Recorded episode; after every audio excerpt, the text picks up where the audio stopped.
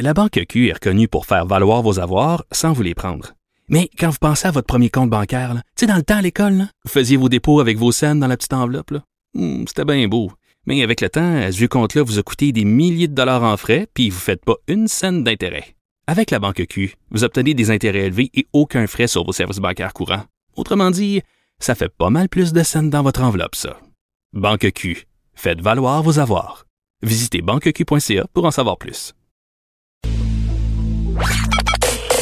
Joignez-vous à la discussion. Appelez ou textez le 187 Cube Radio 1877 827 2346. C'est l'heure de parler à notre collaboratrice Léa Sreliski. Salut Léa. Salut! Hey, t'as des bonnes nouvelles pour nous. Euh, ben en fait, t'as une interprétation de la situation qui est peut-être légèrement différente de la mienne. T'as l'impression euh, qu'on fait enfin le nécessaire pour protéger euh, nos petits cocos. Oui, c'est ça. C'est pas vraiment moi qui donne les bonnes nouvelles, malheureusement. Ouais, ça. je ne fais que. Ben, de mon point de vue, euh, je sais pas pour toi, mais moi, je suis rassurée. J'ai l'impression que par rapport à la première vague, on protège les écoles.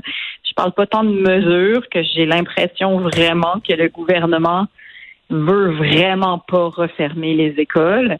Euh, Nous non plus, on et- veut pas. Hein? Nous non plus. on veut absolument pas. Et à la première vague, j'étais vraiment découragée par comment est-ce que ce dossier-là, en tout cas dans la grande région de Montréal, a été géré. Parce qu'on se souvient qu'ils nous ont annoncé deux fois que les enfants retournaient à l'école et finalement non. Et ça a été les deux pires coïts interrompus de magie. Et euh, je, je, je trouvais que tout était broche à foin. En même temps, je veux dire, à leur défense, euh, ils avaient jamais prévu de voir traverser quelque chose d'aussi énorme que ce qu'on traverse en ce moment. J'aimerais pas être à leur place. Mais, tu sais, je veux dire, je me souviens que je m'étais plaint même, tu sais, j'allais loin dans, il me semble qu'au printemps érable, puis dans toutes ces manifestations-là, puis dans tout ce que les Québécois euh, qui étaient sortis dans la rue voulaient, c'est que justement, on voulait sentir que l'éducation, c'était quelque chose qui était central dans notre société. Et puis là, j'avais l'impression que, man, genre, tu sais, les magasins avaient ouvert avant les écoles, puis j'étais vraiment découragée de notre, notre projet de société. Là. Mais là, cette fois-ci, je dois dire que je les crois quand ils disent qu'ils veulent vraiment pas fermer les écoles. Puis Ben, on s'entend qu'ils veulent pas fermer les écoles parce que les parents devront rester à la maison, pas travailler. Tu sais, ça a des impacts économiques aussi, là, fermer les écoles. Non. Tout est relié, tu sais. c'est sûr. C'est sûr, mais euh, ils pourraient, tu sais, je veux dire, ils étaient tellement allés loin dans leur broche-à-foinisme. euh, euh, Quel beau néologisme, j'adore. Voilà. Euh, mais tu sais, et on se souvient que François Legault avait dit en, en- en conférence de presse, euh, après avoir dit deux fois que l'école allait réouvrir, il avait dit comme mais là l'école est pas finie, on s'attend à ce que les enfants continuent à apprendre, puis finalement il y avait juste tout pelleté dans la cour des parents. Puis moi je m'arrachais les cheveux avec ça parce que là les- hey, hey, never forget cette entrevue que j'ai faite avec Jean-François Roberge, le ministre de l'Éducation. Par ailleurs, c'est la première et la dernière fois qu'il est venu à mon micro. Il refuse toutes mes invitations depuis. C'est peut-être à cause des chroniques incendiaires que je fais à son sujet depuis le début de la pandémie. Mais il se cache euh, au gouvernement, il se cache aussi à cette émission. C'est ce que je dirais. Mais j'y avais posé la question, est-ce qu'on va être appelé à faire l'école à la maison à nos enfants? Puis était là, non, non, non. Puis les parents n'auront rien à faire. Puis l'école, on va s'occuper de tout. Et là, là, hein, on s'entend-tu que dans la réalité, là, euh, on s'est tous et toutes transformés en Émilie Bordelot des pauvres. là? Ben vraiment. Puis écoute, les, en plus les professeurs, les pauvres, ils étaient un peu entre l'arbre et l'écorce parce que eux, ils ont redoublé de, de, de travail à, à eux, eux, ils ont remis les bouchées doubles à partir du moment que le gouvernement a dit ben l'école est pas finie, les profs se sont dit ok, puis là ils ont eu de la pression pour envoyer du travail à faire à la maison. Ben qui Oui, les, les fameux appels. Tu te rappelles-tu des appels? Là, on se disait, Oui. pourquoi ils nous appellent pas là au moins une fois par jour? Puis là, c'était la pression ses profs pour faire les appels aux enfants. C'était n'importe quoi. C'était n'importe quoi, ce qui fait que c'est pour ça que je dis que je suis rassurée cette fois-ci parce Mm. que j'ai l'impression que tout ça, ça a été quelque part entendu. Puis comme ça avait été tellement broche à foin, puis qu'il y avait tellement de choses qui avaient été pelletées dans notre cours, je veux dire, oui, on s'entend que pour l'économie, puis pour que la société fonctionne, l'école doit rester ouverte. Mais la dernière fois, euh, c'était pas tant ça, tu sais. Fait que c'est pour Est-ce ça que tu nous trouves chialeux?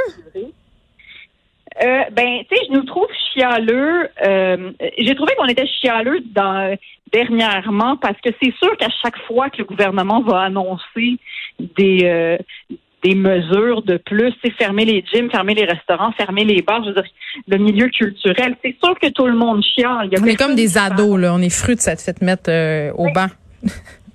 Ben oui, mais c'est aussi que tu sais, il y a personne qui annonce des bonnes nouvelles là-dedans. Il y a personne qui est confortable en ce moment là. Puis évidemment, il y a des gens qui ont qui l'ont bien pire que d'autres là, on s'entend. Mm-hmm. Mais mais c'est sûr que oui, je, je- tu sais, le ministre Robert, je l'ai entendu dernièrement dans les médias, puis il disait ben il y a des parents qui trouvent qu'on n'en fait pas assez, puis il y a des parents qui trouvent qu'on en fait trop. Ah, ils peuvent pas gagner.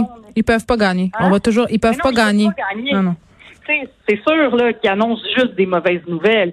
Puis je continue de trouver qu'on est quand même un peu mieux cette fois-ci, ne serait-ce que parce Ouais. qu'on n'a pas la, la part d'inconnu. Là. Moi, Ouais, c'est ça que j'haïssais. Cette semaine, Oui. je disais euh, qu'à un moment donné, il faut arrêter de charler puis faire partie de la solution. Là. Tu sais, on peut critiquer, analyser 28 jours, euh, qu'est-ce qu'on aurait dû fermer ou pas, si c'est logique ou pas. Mais là, la situation, c'est ça. Et si on veut pas que nos enfants décrochent puis débarquent, puis on a aussi notre rôle à jouer dans la façon où on Ben. reçoit cette nouvelle-là à la maison et euh, de la façon dont on la transmet, dont on en discute. Ce que j'ai essayé de faire euh, par ailleurs chez nous avec mon ado, ça n'a pas super bien passé. Là, Euh, ils sont vraiment en bout. Les ados, ils ont vraiment peur que les écoles referment. Mais, mais quand même, tu as raison quand tu dis qu'on a l'impression, euh, on- qu'on est sur cette impression que c'est peut-être un peu mieux géré, euh, bien qu'il y ait encore des problèmes. Mais ça, le gouvernement, euh, il s'en cache pas. Là, Léa, Oui. tu voulais me parler euh, aussi d'un sujet qui n'a pas rapport avec la COVID. Des fois, ça fait Exact. du bien. On essaye de faire ça. Oui, parce que la semaine dernière, toi et moi, on s'est parlé de pommes et on s'en est excusé un peu à demi-mot. On était gênés. On avait parlé de Tupperware. Hein? on était gênés. mais c'est comme si on n'assumait pas notre côté euh, mère puis en même temps j'ai envie de dire euh, je pense que les femmes dans l'espace médiatique sont un peu tannées de se faire cantonner au rôle de mère fait que on, on fait moi je, personnellement des fois je refuse toutes les, les invitations où on me demande de parler de mon rôle de mère je taboute Non, je suis d'accord. Je suis d'accord, mais en même temps, tu vois, j'écoute des fois des chroniques de sport à n'en plus finir et à quel point on parle de repêchage et de joueurs de hockey et tout oh ça. Mon dis, dieu si, si l'espace médiatique depuis 1908 est occupé par le repêchage des joueurs de hockey, où est-ce que moi, ça me fascine pas? toute, des- toute une soirée il y a des stations de radio qui consacrent toute leur soirée à parler de sport puis il y a des gens qui écoutent moi ça me fascine C'est que moi, maintenant, je vais pas te parler de repêchage. J'aimerais ça avoir ton opinion sur le shampoing sec, Geneviève. oh mon dieu non mais attends non mais Je t'ai déjà vu faire un statut là-dessus. sur le shampoing sec Le shampoing sec, oui. Puis il me semblait que ça te sauvait la vie, puis c'est un mystère, le shampoing sec. J'aimerais ça que tu éduques les gens là-dessus. OK, mais là, c'est parce que c'est une histoire en plusieurs volets. Là. Je sais pas combien il reste de minutes, là, mais j'ai j'ai une histoire amour-haine avec le shampoing sec parce que en tant que mère de famille, le shampoing sec peut sauver ta vie. Ça, c'est la première affaire qu'il faut comprendre. Là. Euh, puis le shampoing sec, c'est pas compliqué. Là, tu peux aussi euh, prendre la fécule de maïs puis te sacrer ça dans le fond de la tête. Là, c'est un spray Oui. que tu te mets à la racine. Puis l'effet, je me suis peignée avec une côtelette de porc, s'en va immédiatement. Donc, on s'entend que c'est un plus dans la vie d'une femme active qui a procréé plusieurs fois puis qui a pas le temps de se faire des brushings à chaque matin, hein, si est mon cas. Bon, Oui. ça c'est réglé. Là, je découvre le shampoing sec à un moment donné, Léa, puis là, écoute, là, je m'en sacrais dans la tête, là. Cinq jours semaine. Moi, j'aille ça me laver les cheveux, j'aille ça me faire des brushings, je trouve que c'est une perte de temps. fait que je me mettais du shampoing sec, puis là, je trouvais que mes cheveux étaient justement vraiment secs. puis que je perdais beaucoup de cheveux, puis que mon fond de tête allait pas très bien. Et là, j'ai fait des recherches et je me suis rendu compte qu'il y avait beaucoup d'articles et même des études et des enquêtes qui avaient été menées par des journaux aussi sérieux que le New York Times où on dénonçait les effets du shampoing sec sur le cuir chevelu des femmes. Littéralement, il y a quasiment eu des poursuites aux États-Unis parce qu'il y a des madames qui ont perdu leurs cheveux à cause de l'utilisation excessive. Oh. Je te le dis.